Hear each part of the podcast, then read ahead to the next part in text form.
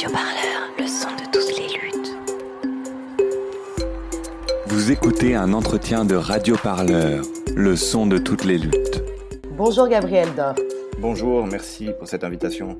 Vous êtes philosophe et anthropologue et vous travaillez en particulier sur le conspirationnisme et les enjeux sociaux des technologies émergentes. Vous êtes actuellement donc chercheur post-doctorant au sein du projet Trust in Science. Je vais vous demander s'il vous plaît de m'expliquer déjà Qu'est-ce que ce projet et dans quelle discipline euh, il se développe? Alors oui, le projet Trust in Science est donc euh, à l'université de Harvard aux États-Unis, euh, qui examine les mécanismes de, confiance et de défiance vis-à-vis de, la science, de l'expertise scientifique, et il est affilié au programme STS pour Science, Technology and Society, et en gros, STS, c'est une discipline qui étudie les, interactions entre sciences techniques et société dans des procédures comme, par exemple, la délibération démocratique. Quel type de sciences euh, sont pertinentes euh, Comment se constitue l'expertise Au dépend de qui Au bénéfice de qui Etc. Donc là, c'est un sujet hein, qui va nous, concerner particulièrement euh, pour cet entretien, puisqu'en fait, je vous ai contacté euh, après avoir pris connaissance d'une tribune que vous avez publiée dans le quotidien Le Monde avec l'historienne et philosophe des sciences Bernadette Benson-Vincent, euh, qui est la, pandémie pose donc la question fondamentale de la place du doute en science. Et donc ensemble, hein, je vous propose qu'on questionne les rapports justement entre science et politique et donc leur effet hein, sur la société et l'ensemble de la vie démocratique. Mais bon, avant de rentrer euh, dans le vif du sujet, on a donc une tradition à Radio Parleur et je vais vous demander, s'il vous plaît, de partager avec nous le souvenir d'une lutte qui vous a particulièrement marqué et que vous pourriez euh, nous présenter. C'est une excellente question et ça situe euh, d'emblée le propos. Donc, effectivement, j'aurais envie de dire euh, toutes les luttes qui nous, qui nous invitent à, ne pas prendre pour acquis euh, ce qui se donne pour des évidences. Mais là, précisément pour moi, quelque chose qui a marqué, je pense, en fait, mon, ma trajectoire de chercheur et, d'enseignant, euh, c'est ce qu'on avait appelé l'ORFI, donc qui était une nouvelle association d'étudiants en philosophie à l'université de Lausanne, en Suisse, que j'avais fondée avec une bande d'amis. J'étais en deuxième année, je crois, donc très très jeune. Et en gros, ce qu'on a fait, c'est qu'on a, on s'est autorisé en fait à repenser euh, le périmètre de la discipline qu'on étudiait. Qu'est-ce que ça veut dire aujourd'hui, au début des années euh, de 2000, euh, d'étudier la philosophie? Euh, Quels types d'enjeux sont présents dans notre cursus et lesquels ne sont pas? Par exemple, le climat n'était pas du tout présent dans les études de philosophie, pour nous en tout cas, à ce moment-là et donc à pousser pour dire, ben maintenant, nous, on a envie de, faire de la philo avec des enjeux euh, du monde dans lequel on vit. Et puis l'autre aspect, c'était une dimension un peu syndicale, si j'ose dire. Donc à aller euh, au contact, parfois un peu musclé, de l'autorité, de l'autorité des professeurs, l'autorité des doyens, des doyennes, etc. Qui, euh, et pour leur faire comprendre qu'ils n'étaient pas seuls à décider ce qui nous concernait en tant qu'étudiants.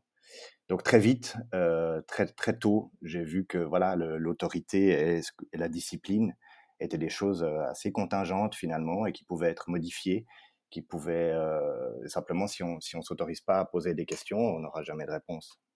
Merci, c'est en effet une, une, lutte intéressante qui fait partie d'une émancipation aussi de la pensée. Donc, pour, en arriver vraiment au cœur de, notre sujet, j'aimerais partir quand même de ce constat. Hein. Donc, partout en Europe, depuis notamment l'apparition des vaccins contre le Covid, il y a eu des mouvements de contestation qui se sont donc organisés pour manifester contre ce qu'on appelle ici en France, en tout cas le pass sanitaire, et qui est donc un outil hein, qui a pour objectif d'inciter à la vaccination, puisqu'il limite en fait les droits d'accès à certains endroits pour les non-vaccinés. Et en France, hein, c'est près de 200 000 personnes qui ont manifesté contre cette mesure au cœur de l'été. Donc en fait, ça a quand même été une démonstration de force importante. Mmh Et cette démonstration, on peut vraiment dire qu'elle a mis en exergue hein, l'idée d'une société française qui vraiment s'était divisée en deux camps, avec d'un côté, hein, comme vous le dites vous-même, celui qu'on peut interpréter comme le, le, camp étant celui des rationnels, des sages, et de l'autre côté, finalement, celui en quelque sorte de ceux vus comme les ignorants voire même complotiste. Et d'après vous, hein, cette représentation, elle serait donc trop simpliste? Je vais vous demander alors pourquoi euh, elle est euh, trop simpliste et pourquoi elle pose problème? Oui, alors bah, c'est vrai que nous, on part de ce, diagnostic tel qu'il est posé dans nombreux, dans beaucoup de débats euh, sociaux, politiques, médiatiques, hein, qui fait croire déjà que y aurait, les deux camps seraient à égalité, en quelque sorte. Donc il y aurait une sorte de débat ouvert. Alors c'est pas du tout le cas, puisque les, ne serait-ce que sur le plan démographique, c'est vraiment pas les mêmes les mêmes nombres, pas les mêmes capacités d'action, etc. Mais globalement, il y a deux raisons pour lesquelles ce diagnostic de, division de la société en deux camps euh, pose problème. Premièrement, enfin, et ces deux raisons sont vraiment très liées. C'est une raison descriptive, c'est que d'abord ça tient pas la route. Si vous voulez, euh, les, les enquêtes d'opinion, notamment sur la confiance justement dans les autorités scientifiques, purement scientifiques, les hôpitaux, les, les, chercheurs de laboratoire, cette confiance-là s'érode assez beaucoup plus lentement que d'autres confiances vis-à-vis, par exemple, des médias ou du personnel politique. Euh, et puis, euh, ce qu'on oublie de dire dans cette situation, c'est qu'il y a une énorme zone, grise.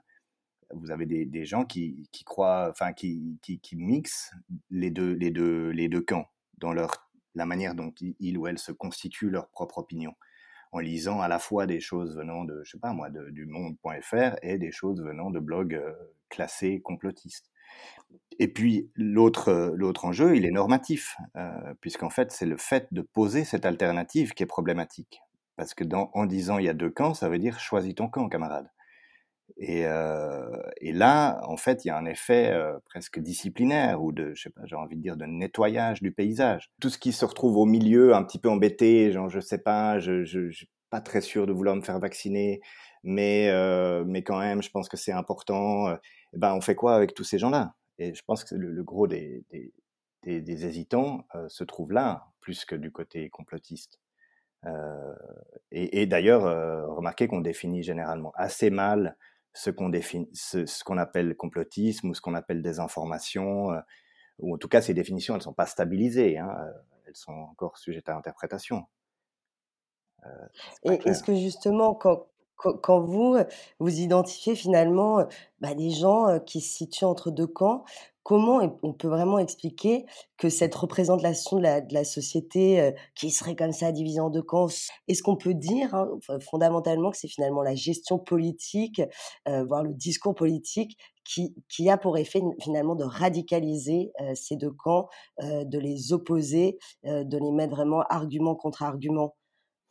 Euh, c'est possible, en tout cas, ça y contribue, mais, mais peut-être qu'il faudrait renverser la, question, ou en tout cas, disons, l'historiciser, parce que cette, gestion de politique de la crise euh, au niveau du gouvernement français, mais aussi d'autres gouvernements euh, dans le monde, hein, elle hérite de son propre euh, contexte politique, son contexte institutionnel. Vous voyez, par exemple, en, France, on fait appel à un état d'urgence en Suisse, le, pays d'où je viens, on fait appel à, à, une loi pandémie qui, qui, a déjà des outils possibles. Donc, euh, c'est pas exactement le même type de, c'est pas le même type d'instrument institutionnel euh, qui est mobilisé. Et puis, et puis, alors simplement pour rester sur cette question des deux camps.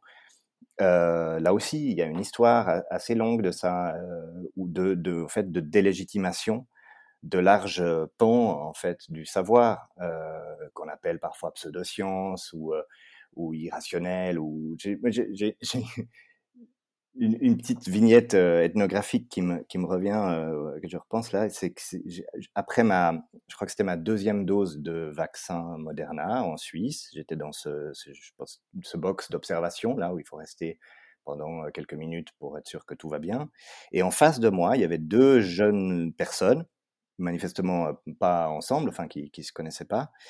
Une de ces personnes prenait des granulés homéopathiques qui avaient manifestement été préparés pour l'occasion, un petit un petit kit hein, avec je crois trois tubes dans un petit sachet. Et l'autre personne lisait la formation de l'esprit scientifique de Bachelard. Et, et, et Bachelard, c'est vraiment un peu la grande figure de l'épistémologie française, connue pour, pour séparer vigoureusement la science d'un côté et l'opinion de l'autre. Hein cette phrase qu'on cite souvent, l'opinion a en droit toujours tort. Et donc, je trouvais fascinant, c'est comme si les deux essayaient de se rassurer, chacun à leur manière. Les deux étaient vaccinés, puisqu'on était dans, ce, dans cette salle, c'est qu'on on avait été vaccinés.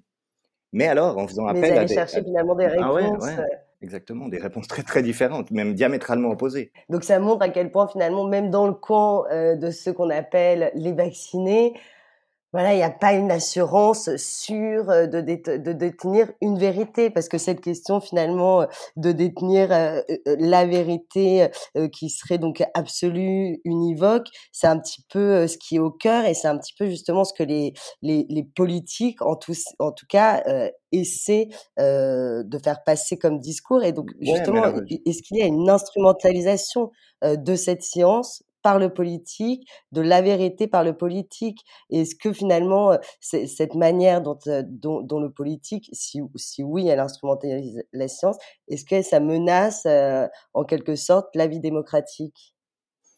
Là, peut-être qu'il faudrait peut-être plus parler de, d'expertise, puisque bien sûr, les politiques, surtout en période électorale ou préélectorale, c'est leur, leur boulot de s'appuyer sur un état de la société et de faire jouer euh, euh, certaines, euh, certaines visions contre d'autres. Voilà. Mais l'expertise, c'est quelque chose d'un petit peu différent de, de la science, si vous voulez. c'est un certain état stabilisé de, du, du, de la fabrique de connaissances scientifiques, qui elle-même d'ailleurs fonctionne en bonne partie sur des modalités qu'on pourrait appeler démocratiques. Hein. Il y a des délibérations, il y a des évaluations par les pairs, euh, il y a des, forums de débat qu'on appelle des colloques ou des conférences. Euh, et, puis, euh, d'un autre côté, vous avez le politique, qui, en tout cas dans nos pays, fonctionne de manière à peu près démocratique. Et au milieu, c'est comme si l'expertise venait s'insérer là, qui est souvent sur un mode assez prescriptif univoque, c'est-à-dire voilà, voilà ce qu'il faut faire. En tout cas, voilà ce que nous, en tant qu'experts, et les, experts sont souvent des scientifiques, mais leur rôle est un peu différent quand ils, quand ils interviennent comme experts. Ils viennent délivrer un, un, avis qui est issu d'un certain état de la connaissance scientifique et qui peut bouger. On l'a très bien vu pendant avec cette pandémie. Là, il y a un apprentissage collectif qui est phénoménal c'est qu'on a vu que tout le monde, vous et moi et, n'importe quel citoyen, citoyenne, aussi bien que Delfrécy ou, Macron, étaient euh, bah, navigués un peu à vue. Est-ce que le virus se transmet par les surfaces? Est-ce qu'il se transmet par, en aérosol? Est-ce que les masques sont efficaces? Etc. Enfin, et donc tout ça bouge. Et donc à un moment donné, effectivement, l'expert va conseiller le pouvoir. mais on attend de l'expert qu'il dise le vrai. Hein, ça, c'est parler vrai au, pouvoir. Le problème, c'est que ce qui dit de vrai à un certain moment de l'élaboration de la connaissance peut être tout à fait vrai, mais il sera peut-être plus vrai euh, dans, dans, dans, six mois. Euh, et sur, sur le, virus, sur le SARS-CoV-2 et, sa conséquence qu'est la Covid-19, euh, là, y y a, là, on l'a vu. Alors c'est marrant parce qu'on fait le parallèle. Mais on voit même, oui. on, voit même, pardon, on voit même justement que les gens, les personnes qui sont moins disposées euh, donc à se faire vacciner, se servent de ces, de ce que je vais appeler maladroitement, mais des errements finalement scientifiques pour justifier leur position. Oui, effectivement. Et, et, parfois, pas, enfin, disons, parfois, ils ont raison, en tout cas, de, dire, ben là, il y a un sujet sur lequel on n'est on n'est pas sûr. Euh, et, alors, Mais qu'est-ce qu'être sûr en science, justement? Ben, Ce qui est sûr, euh, c'est là où, justement, effectivement, il y a, y, a, y a, un enjeu très important là qui, qui est en train de s'ouvrir dans notre conversation, c'est que la science, avec un S majuscule, ça n'existe pas. Euh, donc, si vous prenez un parallèle qui a été souvent fait avec le, le virus, euh, qu'est le, le, disons, le climat ou la catastrophe euh, écologique, et eh ben là, on a du recul. On a plusieurs décennies d'études euh, évaluées, euh, synthétisées par le GIEC ou par l'IPBES, etc., qui, qui, qui, montrent que voilà, il y a un certain consensus qui s'est stabilisé sur certaines choses qui ne sont plus discutées dans la communauté scientifique parce que la communauté scientifique considère qu'il y a assez de données et assez de toutes les hypothèses alternatives ont été examinées et rejetées. Donc, le, le, sais pas, par exemple, le, réchauffement climatique est dû pour l'essentiel à la concentration de CO2 dans l'atmosphère, dû lui-même pour l'essentiel aux activités humaines. Voilà. Euh, mais mais, mais c'est pas la même chose que la connaissance du coronavirus euh, qui, a, qui est apparu en fin 2019. Parce que là, ben, on a peu de recul. Donc la connaissance se constitue petit à petit sous nos yeux. Aujourd'hui, vous vous intéressez au climat, vous avez, euh, vous avez des, des, kilomètres de, de, hauteur de rapport pour, pour, vous, pour vous expliquer un peu où on en est. Euh, c'est pas la même c'est pas la même chose. Et donc là, on peut parler, voilà, les sciences du climat sont pas dans le même degré de maturité que l'épidémiologie qui concerne euh, ce virus-là, par exemple. Mais au-delà de ça, on a tendance à ne pas pouvoir euh, accepter, même ne serait-ce qu'une légère marge euh, d'erreur. On avait donc cet exemple hein, dans le film en ce moment, euh, donc Look Up. Est-ce que c'est dans cette marge d'erreur qui est parfois très fine, là où va s'imposer la méfiance? Certaines personnes arrivent à s'en servir justement pour s'opposer aux résultats scientifiques? Ouais, je crois qu'il y a un peu deux, deux, deux dynamiques là qui sont, euh, qui sont un peu différentes. C'est-à-dire que ces, marges d'erreur ou ces, ces, incertitudes sont euh, parfois, et ça c'est très bien documenté par des historiens des sciences en particulier, instrumentalisées par bah, des lobbies, des énergies fossiles, du tabac, de la chimie, pour dire oui, enfin non, vous voyez, on n'est pas absolument sûr que, je ne sais pas, le, tel, tel produit chimique soit cancérigène.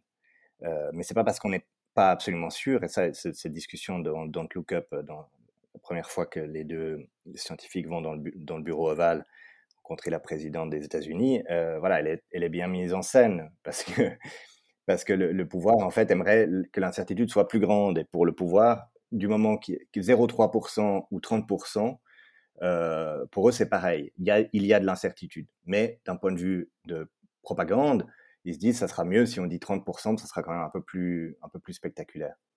Mais de l'autre côté, l'inconfort face à l'incertitude euh, de la part de plein de gens, notamment sur le vaccin ou sur euh, qu'est-ce qu'il faut faire ou pas pour se protéger du virus, est-ce que le confinement est efficace, etc., où il y a effectivement de l'incertitude, euh, eh ben on a, on nous a pas appris, je dirais en tant que citoyen, à, à, à gérer ce, ce truc-là. Justement parce que la science se présente souvent dans le débat public sous les traits de l'expertise et pas telle qu'elle se fait. Pour reprendre, c'est un grand classique des STS en, en, France, la science telle qu'elle se fait. Voilà, c'est une fabrique, c'est très compliqué, mais mais c'est pas impossible à comprendre.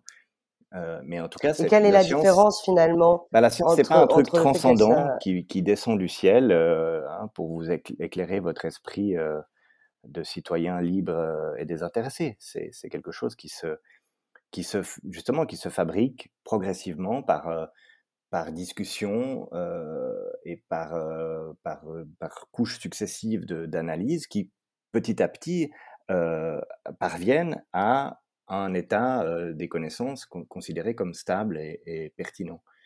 et parfois, ça peut prendre plus de temps.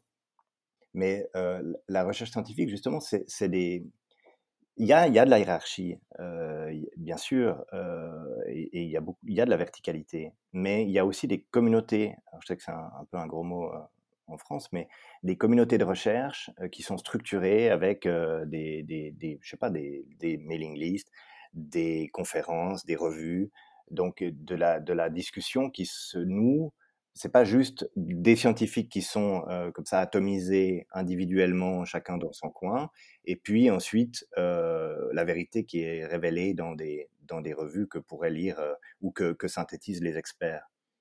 Hein, c'est très dense tout ça, c'est très ça a beaucoup de d'épaisseur dans laquelle dans laquelle se joue là aussi parfois de la lenteur qui a beaucoup agacé pendant la crise sanitaire en disant mais maintenant dites-nous Hein, si c'est moi le premier, hein, j'avais fait mes courses, alors qu'est-ce qu'une semaine il faut désinfecter les, les, les, emballages, la, semaine d'après c'est plus nécessaire. merde, qu'est-ce qu'on fait finalement? Bah oui, bah parce que justement la, la, constitution de la connaissance scientifique c'est quelque chose qui euh, qui se fabrique, euh, qui se fabrique, mais, mais de manière de manière dense. C'est pas euh, et, et, pas pas toujours linéaire, souvent pas linéaire d'ailleurs. C'est pas, c'est pas euh, petit à petit la lumière euh, recule devant, enfin les ténèbres reculent devant la lumière. Ça c'est un peu le, récit de la conquête scientifique qu'on qu'on a encore très fort dans les dans les manuels scolaires, etc. Mais les, les, communautés scientifiques ne travaillent pas comme ça, y compris la, la, la mienne, hein, dans toutes les disciplines. On a cet exemple hein, bah, du professeur Didier Raoult qui est sorti un peu du chapeau d'un seul coup, tel un magicien, en proposant un remède. Et, et, je trouve qu'en fait, ce qui est intéressant autour de, de, ce personnage, c'est que donc c'est constitué un petit peu des, des groupes de pro-Raoult et que, ça pose justement la question de cette méfiance qu'ont certaines personnes envers les productions scientifiques et envers, disons, les instances traditionnelles qui produisent la science. Sur Raoult, euh, ça c'est un cas assez assez exemplaire, je trouve, de ce qu'on appelle en, en, STS la coproduction. C'est-à-dire que un certain type de, de connaissances ou de, de qu'est-ce qu'on a envie de savoir sur le monde est coproduit avec un certain état euh, normatif, des certaines valeurs, une vision du monde. Et c'est pas que l'un instrumentalise l'autre ou, détermine l'autre, c'est que ça se produit ensemble. Et en fait, quand vous regardez plus, plus spécifiquement, enfin, il y a, un axe Paris-Marseille qui est très fort, donc il y a, un, rapport, c'est pas juste une question de est-ce qu'il dit le vrai ou est-ce qu'il dit le faux. En, en, prenant sa position publique, il mobilise euh, ou, il, rentre en résonance avec un certain des, rapports. à Qu'est-ce que c'est que Marseille euh, versus Paris et, et euh, au-delà de ça, euh, à la verticalité, à la centralisation euh, du pouvoir euh, français aussi. Justement, il disait un certain type de rapport entre, euh, entre les, les, je sais pas, bah, par exemple, voilà, les consommateurs de médicaments et les, et les prescripteurs. Et ça, ça s'est retrouvé, ce rapport, cette question-là, s'est retrouvé beaucoup dans les, dans les cortèges, justement, euh, contre euh, la vaccination slash le pass sanitaire, laisser les médecins prescrire. Euh, et qui pose cette question de, euh, du rapport entre le médecin, le généraliste, euh, le médecin de ville, enfin qui dans beaucoup de territoires n'existe plus vraiment hein, d'ailleurs, parce que ben, soit il n'y en a pas, soit ils sont complètement débordés en, ville, euh, dans les grandes villes, et du coup ce rapport comme ça un peu traditionnel, docteur, qu'est-ce que vous en pensez? Euh, Et, et c'est un peu di, di, dissous, mais euh, euh, il y a aussi d'autres choses qui s'expriment. Et c'est ces choses-là qu'il qu faudrait peut-être euh, que nous, quand on a écrit cette tribune, justement pour essayer détendre un peu cette division de camps, c'est aussi ça qu'on a, qu'on a en tête, c'est de donner de la place à ces, à ces débats-là qui sont peu audibles dans la, dans la division entre deux, entre deux camps.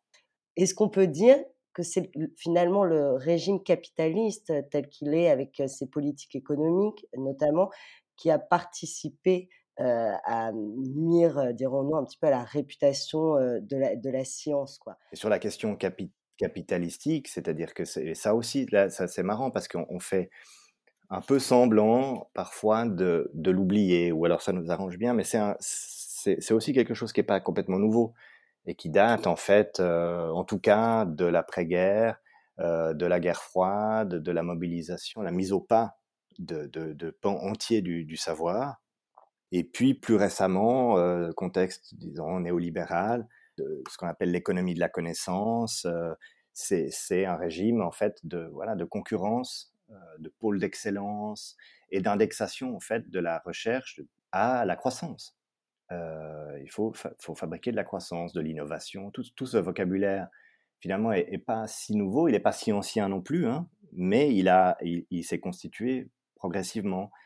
Et un des effets de ce régime de production de la connaissance, c'est euh, la montée de ce qu'on appelle le régime de la promesse, euh, qui peut déboucher parfois aussi bah, sur, des, sur, des, sur des erreurs ou sur des fraudes ou sur des, sur des désillusions mais où on promet beaucoup de choses. Pourquoi? Parce qu'on est en concurrence de plus en plus féroce pour obtenir des financements de recherche, et ça c'est dans, tous les domaines. Et parfois les scientifiques, moi j'ai eu des discussions avec des ingénieurs qui me disaient, on sait très bien que ces promesses, on va pas les tenir. C'est pas grave, mais on doit jouer ce jeu-là. Et donc entre nous, quand moi j'ai un collègue qui dit oui, avec ce, cette expérience, je vais pouvoir résoudre tel problème, on sait bien que voilà, mais euh, donc là il y a une sorte de et c'est ça qu'on voit dans les dans les, en tant que citoyen euh, non, disons, non spécialiste d'un domaine, on voit essentiellement cette couche un peu de, de promesses. Et on nous annonce, euh, je sais pas, on nous annonce des médicaments euh, contre le cancer tout, tout, tout, régulièrement. Et ensuite, vous voyez que cette promesse, elle n'est pas, elle n'est pas accountable. C'est-à-dire qu'on va pas aller demander quelques années après, mais alors vous avez dit que vous allez faire ça. Qu'en est-il? On oublie.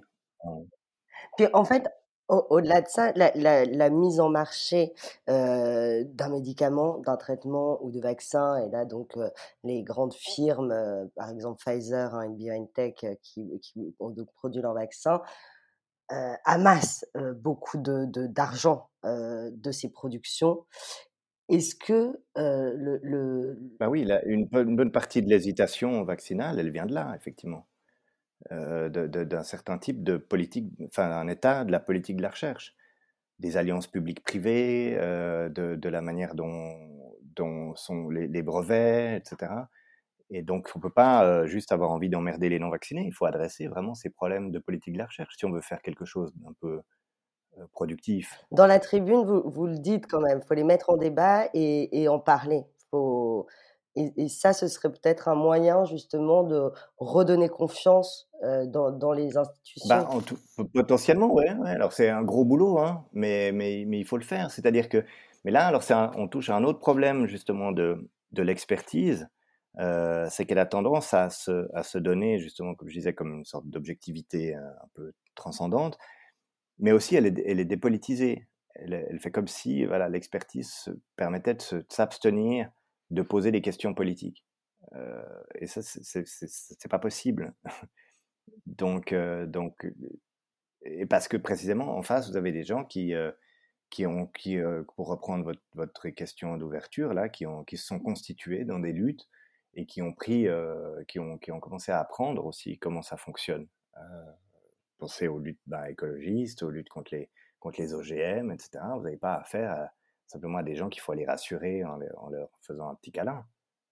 Euh, des gens qui, qui, savent très bien comment, comment ça fonctionne. Et donc, ils ne disent pas on ne veut pas ça, ils disent c'est ce, monde-là dont on ne veut pas. C'est ce monde-là dont on veut discuter, le monde de la production industrielle de, de, de, nourriture, par exemple. Il semble vraiment que, d'un point de vue démocratique, en effet, hein, ces questions finalement de, dont vous parlez hein, dans la tribune, de mise en concurrence, de compétitivité dans l'industrie euh, de la santé soit assez donc évacué hein, du débat. Et donc en fait là, ceux qui s'alarment donc de l'extension hein, de, ce que vous appelez un populisme scientifique, donc euh, qui peut être le gouvernement ou bien euh, des, certains milieux académiques, où est-ce que eux voient les causes en fait de donc l'extension de ce populisme scientifique? Où est-ce qu'ils les où est-ce qu'ils les identifient? Enfin, on a, il y a, y a un un cas d'étude qui est ouvert en ce moment là sur la table, qui est le, rapport Bronner, qui, est très, qui est très intéressant. Le rapport Bronner, vous pourrez réexpliquer un petit peu ce que c'est? C'est un mandat de, qui date de fin septembre de, du président de la République française qui demande à Gérald Bronner, qui est un professeur de, de sociologie de, de, la Sorbonne, de qui euh, demande donc de constituer une commission et de fournir des recommandations. Euh, la commission s'appelle euh, Les Lumières à l'ère du numérique. donc pour lutter contre les fake news, contre la désinformation, contre le complotisme dans, le, dans la démocratie française telle qu'elle est actuellement. Pour eux, la principale cause identifiée, c'est finalement Internet, les réseaux sociaux, euh, les sites d'information. Ouais, pour reprendre justement la, question de, parce que c'est la dernière occurrence de cette, de cette lutte contre, disons, ce qu'on pourrait appeler populisme scientifique. L'idée, c'est justement, enfin, il y a, il y, a, plusieurs choses. Dans l'idée de populisme scientifique, il y a, y a, un peu l'idée que, euh, que les, les, les, les citoyens, les citoyennes euh, qui, par exemple, euh, ont un avis sur la nocivité du vaccin ou sur euh, le danger posé par la 5G, etc., se mêlent de ce qui ne les regarde pas. et que si l'expertise leur dit A, eh bien, il n'y a pas de raison qu'ils euh, disent pas A. Et qu'ensuite, cette méfiance, défiance, etc., soit, puisse être instrumentalisée ou mobilisée par certaines forces politiques au profit d'un agenda euh, plus ou moins caché. Le risque de ces, de ces positions-là, euh, c'est justement un peu de tout mettre sur les plateformes, sur Internet. On tape, si vous voulez, sur le, dispositif technique qui permet, pour une large part, la diffusion de ces fausses informations, comme si en régulant cet outil, on allait régler le problème. et puis l'autre problème, c'est la vision, c'est l'épistémologie, si vous voulez, sous-jacente, c'est la vie, comment est-ce qu'on considère les individus? Et, euh, et on a tendance à les considérer comme des individus atomisés. C'est-à-dire soit vous êtes républicain ou démocrate ou enfin un bon citoyen, et auquel cas vous, vous êtes. sinon, soit vous êtes populiste, hein. vous êtes exclu de la sphère, en tout cas vous, flirtez avec les frontières obscures de la sphère du débat rationnel démocratique. Et pourquoi vous êtes exclu de cette sphère? C'est n'est pas votre faute en fait, c'est à cause de votre cerveau. Euh, ça c'est une vision, si vous voulez, euh, scientifique aussi, hein, enfin issue de certaines sciences euh, qu'on appelle les neurosciences ou la psychologie comportementale, ou enfin il y a plusieurs plusieurs champs qui convergent, et aussi des sciences d'économie expérimentale donc c'est une vision, en fait, pour aller vite, euh, managériale, en fait, des individus. Et c'est pas par hasard, c'est là aussi un autre cas de coproduction. C'est-à-dire certaines sciences rencontrent plus facilement leur, statut d'expertise et, leur statut de conseil au, pouvoir dans certaines configurations démocratiques. Si vous avez une vision politique qui valorise euh, comme ça l'individu euh, rationnel, et plutôt que les forces sociales en présence, par exemple, hein, classiquement vision de droite versus vision de gauche, euh, même si ça, ça marche pas toujours comme ça, eh ben, vous, vous, allez valoriser certaines, certaines approches scientifiques, type neurosciences. Derrière tout ça, on peut comprendre que Gérald Bronner, justement, a été euh, choisi par Emmanuel Macron parce qu'il répond à cette entreprise un peu managériale euh, de la, de ce qu'ils appellent une crise de, une crise du complot qui viendrait submerger la France? Bah, En tout cas, c'est un, un, certain, un certain type de réponse. Après, la, question, c'est de savoir est-ce que cette réponse-là est la seule et est-ce qu'elle est suffisante? Là, on, verra, disons. mais, mais effectivement, je pense qu'il y, y a, une, et ça, c'est vraiment, c'est vraiment, euh, c'est essentiellement descriptif. C'est-à-dire, il y a une compatibilité entre une certaine manière de considérer le, social euh, de, de, la part de, de forces politiques en place et de la part de certaines, euh, certains domaines scientifiques qui font qu'on peut se retrouver plus facilement. Et donc eux, en tout cas, donc, si j'ai bien compris, un bon projet plutôt d'en appeler aux neurosciences. Et donc vous, quelle réponse finalement justement avec votre tribune vous leur opposez Vous leur opposez donc justement celle de faire une place au doute? Je dirais pas qu'on leur oppose une réponse. Je crois qu'on est, on est un peu ailleurs justement et on, aborde le problème par, par, par, des points un peu différents ce qu'on essaye de développer donc avec Bernadette Benso de Vincent dans la, dans la, continuité de cette tribune, qui est un, état euh, très, très tôt dans un, un travail qu'on continue, euh, qui, va, qui va se développer cette année euh, spécialement, c'est de, de, voir comment est-ce qu'on peut cultiver une sorte de dissensus productif, on pourrait dire, ou alors remplacer la, la, méfiance par de la défiance. Dans la défiance, il y a une notion de défi, et, et c'est plus égal. C'est, dans la méfiance, vous avez un schéma où il y a des gens qui viennent rassurer euh, et des gens qui sont méfiants. Hein, et, qu'on on peut peut-être atténuer cette méfiance. Euh, la défiance, c'est, quelque chose de, plus, de plus égal, de plus, on se met au défi mutuellement. Et, là, il y a peut-être des, questions justement à réouvrir. Euh, précisément dans, ce, dans ce paysage nettoyé là entre voilà entre deux camps un peu qui au fond sur le plan descriptif correspondent pas à grand chose hein, c'est des ensembles un peu un peu vides. Euh, comment vous classez euh, voilà euh, tous les, les, gens qui, qui nous écoutent est-ce, qu'ils se classent chez les rationnels ou chez les irrationnels c'est pas toujours facile à répondre comme question. Ça dépend. Même même Gérald Bronner le, dit d'ailleurs que lui-même il n'est pas toujours très à l'aise avec ça donc, plutôt que de devoir choisir. D'ailleurs, les irrationnels, enfin, ceux qui sont considérés comme irrationnels, eux ne se considèrent pas du tout comme, euh, comme irrationnels, en fait. Et en plus, alors voilà, ça c'est très intéressant. Eux aussi pensent détenir une autre, pensent détenir une vérité alors, aussi. Ne, serait-ce que, en tout cas, en tout cas provisoirement, enfin provisoirement, c'est-à-dire euh, rouvrir ces questions-là, effectivement, de ce que j'appelais de politique de la recherche aussi, et d'aller voir quel, quel, type d'arguments on peut, on peut se, taper dessus pendant des, siècles sur savoir si le, vaccin est sûr ou pas sûr, mais euh, derrière les questions justement de rapport euh, entre patients et médecins, les questions de, de, brevets, les questions de profit, les, toutes ces questions-là, elles sont pas, elles sont, elles sont pas adressées. Donc, les, les,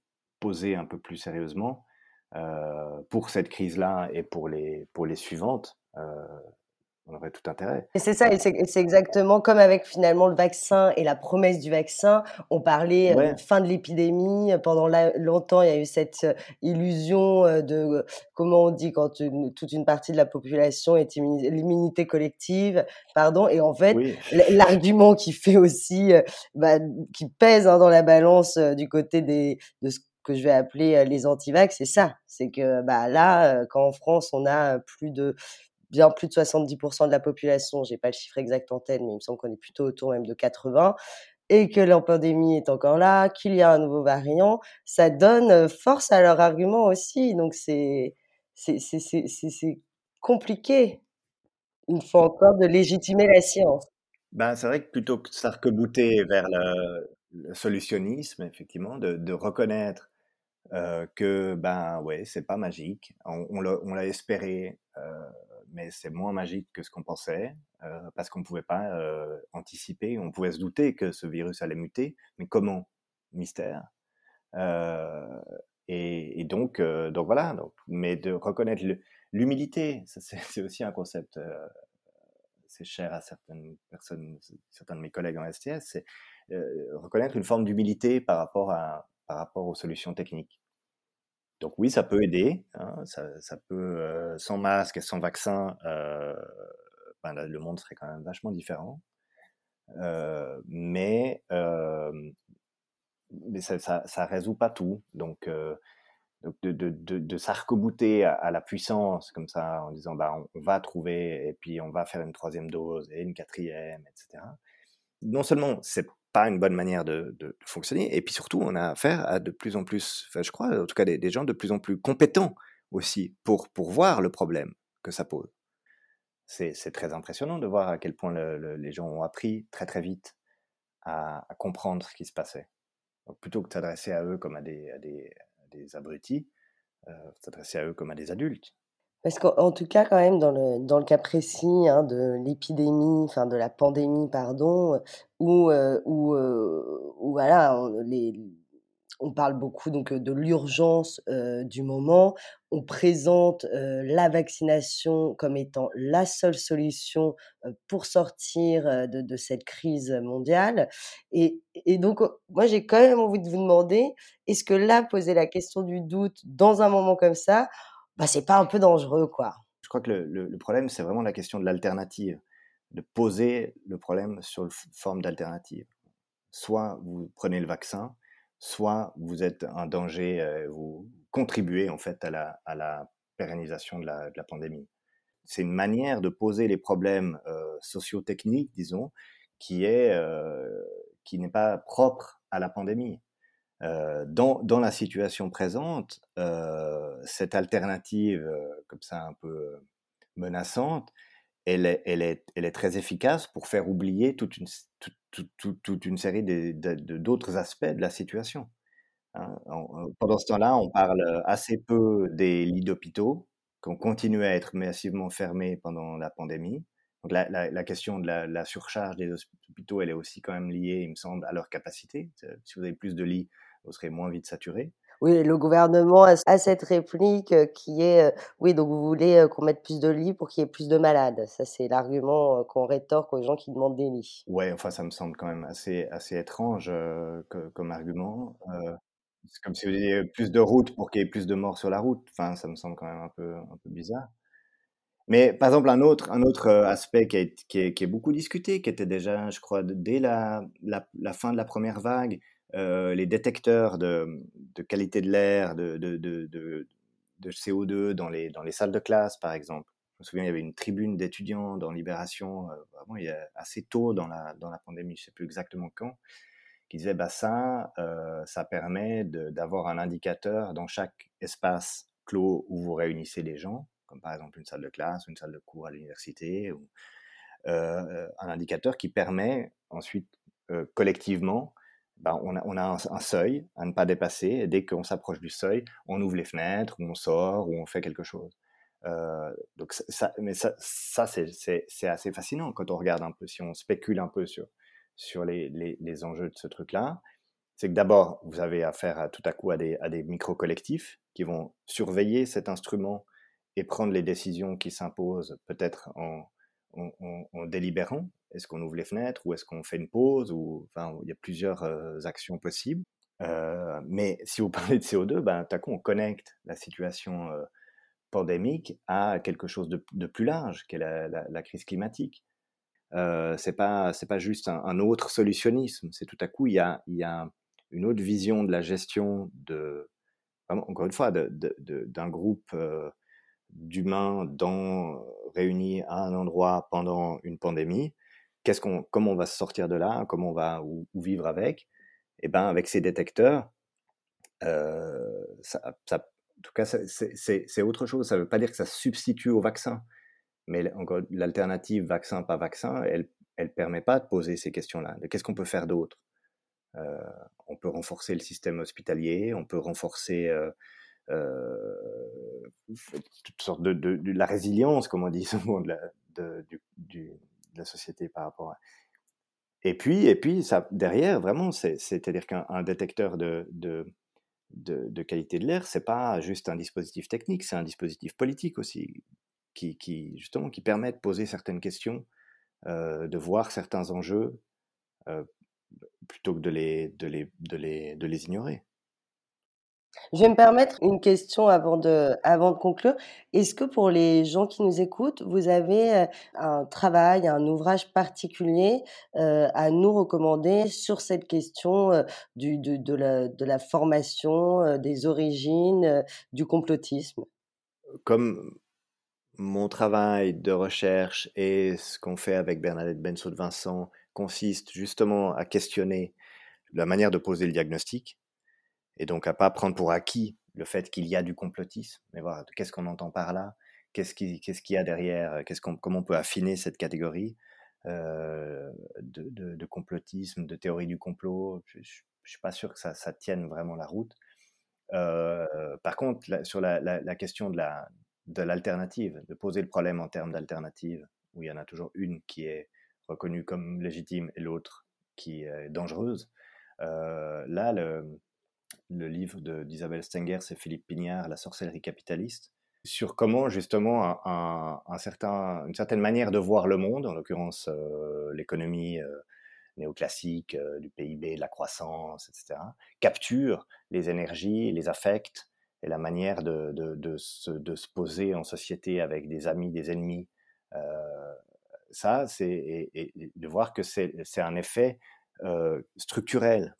C'est pas juste une situation, une crise et tout. C'est quelque chose de très puissant qui, qui, nous, qui nous capture et de se rendre. Euh, le livre permet de, de, de, de prendre du recul par rapport à ça, de se rendre attentif, mais vraiment dans les ressentis aussi. Eh ben, merci pour ce conseil et pour cette lecture intéressante. Donc, le titre, c'est bien La sorcellerie capitaliste. C'est la sorcellerie capitaliste, pratique de désenvoûtement. Le, le, le sous-titre est important. Très bien. Et bon, écoutez, avant de nous quitter, on a une tradition donc pour commencer nos entretiens, mais on a aussi une tradition pour finir nos entretiens, Radio Parleur, qui est de demander à nos invités quelle musique ils écoutent en ce moment. Voilà, est-ce qu'il y a un titre que vous écoutez euh, sur lequel vous aimez danser, chanter, faire la fête? On a besoin de sourire aussi. Euh, oui, ben il y a une chanson à laquelle j'ai beaucoup repensé ces derniers temps qui est euh, La rage des salles majestés. Et vous verrez, vous verrez la rage au fond des cœurs, les cris, les pleurs, la haine et la douleur.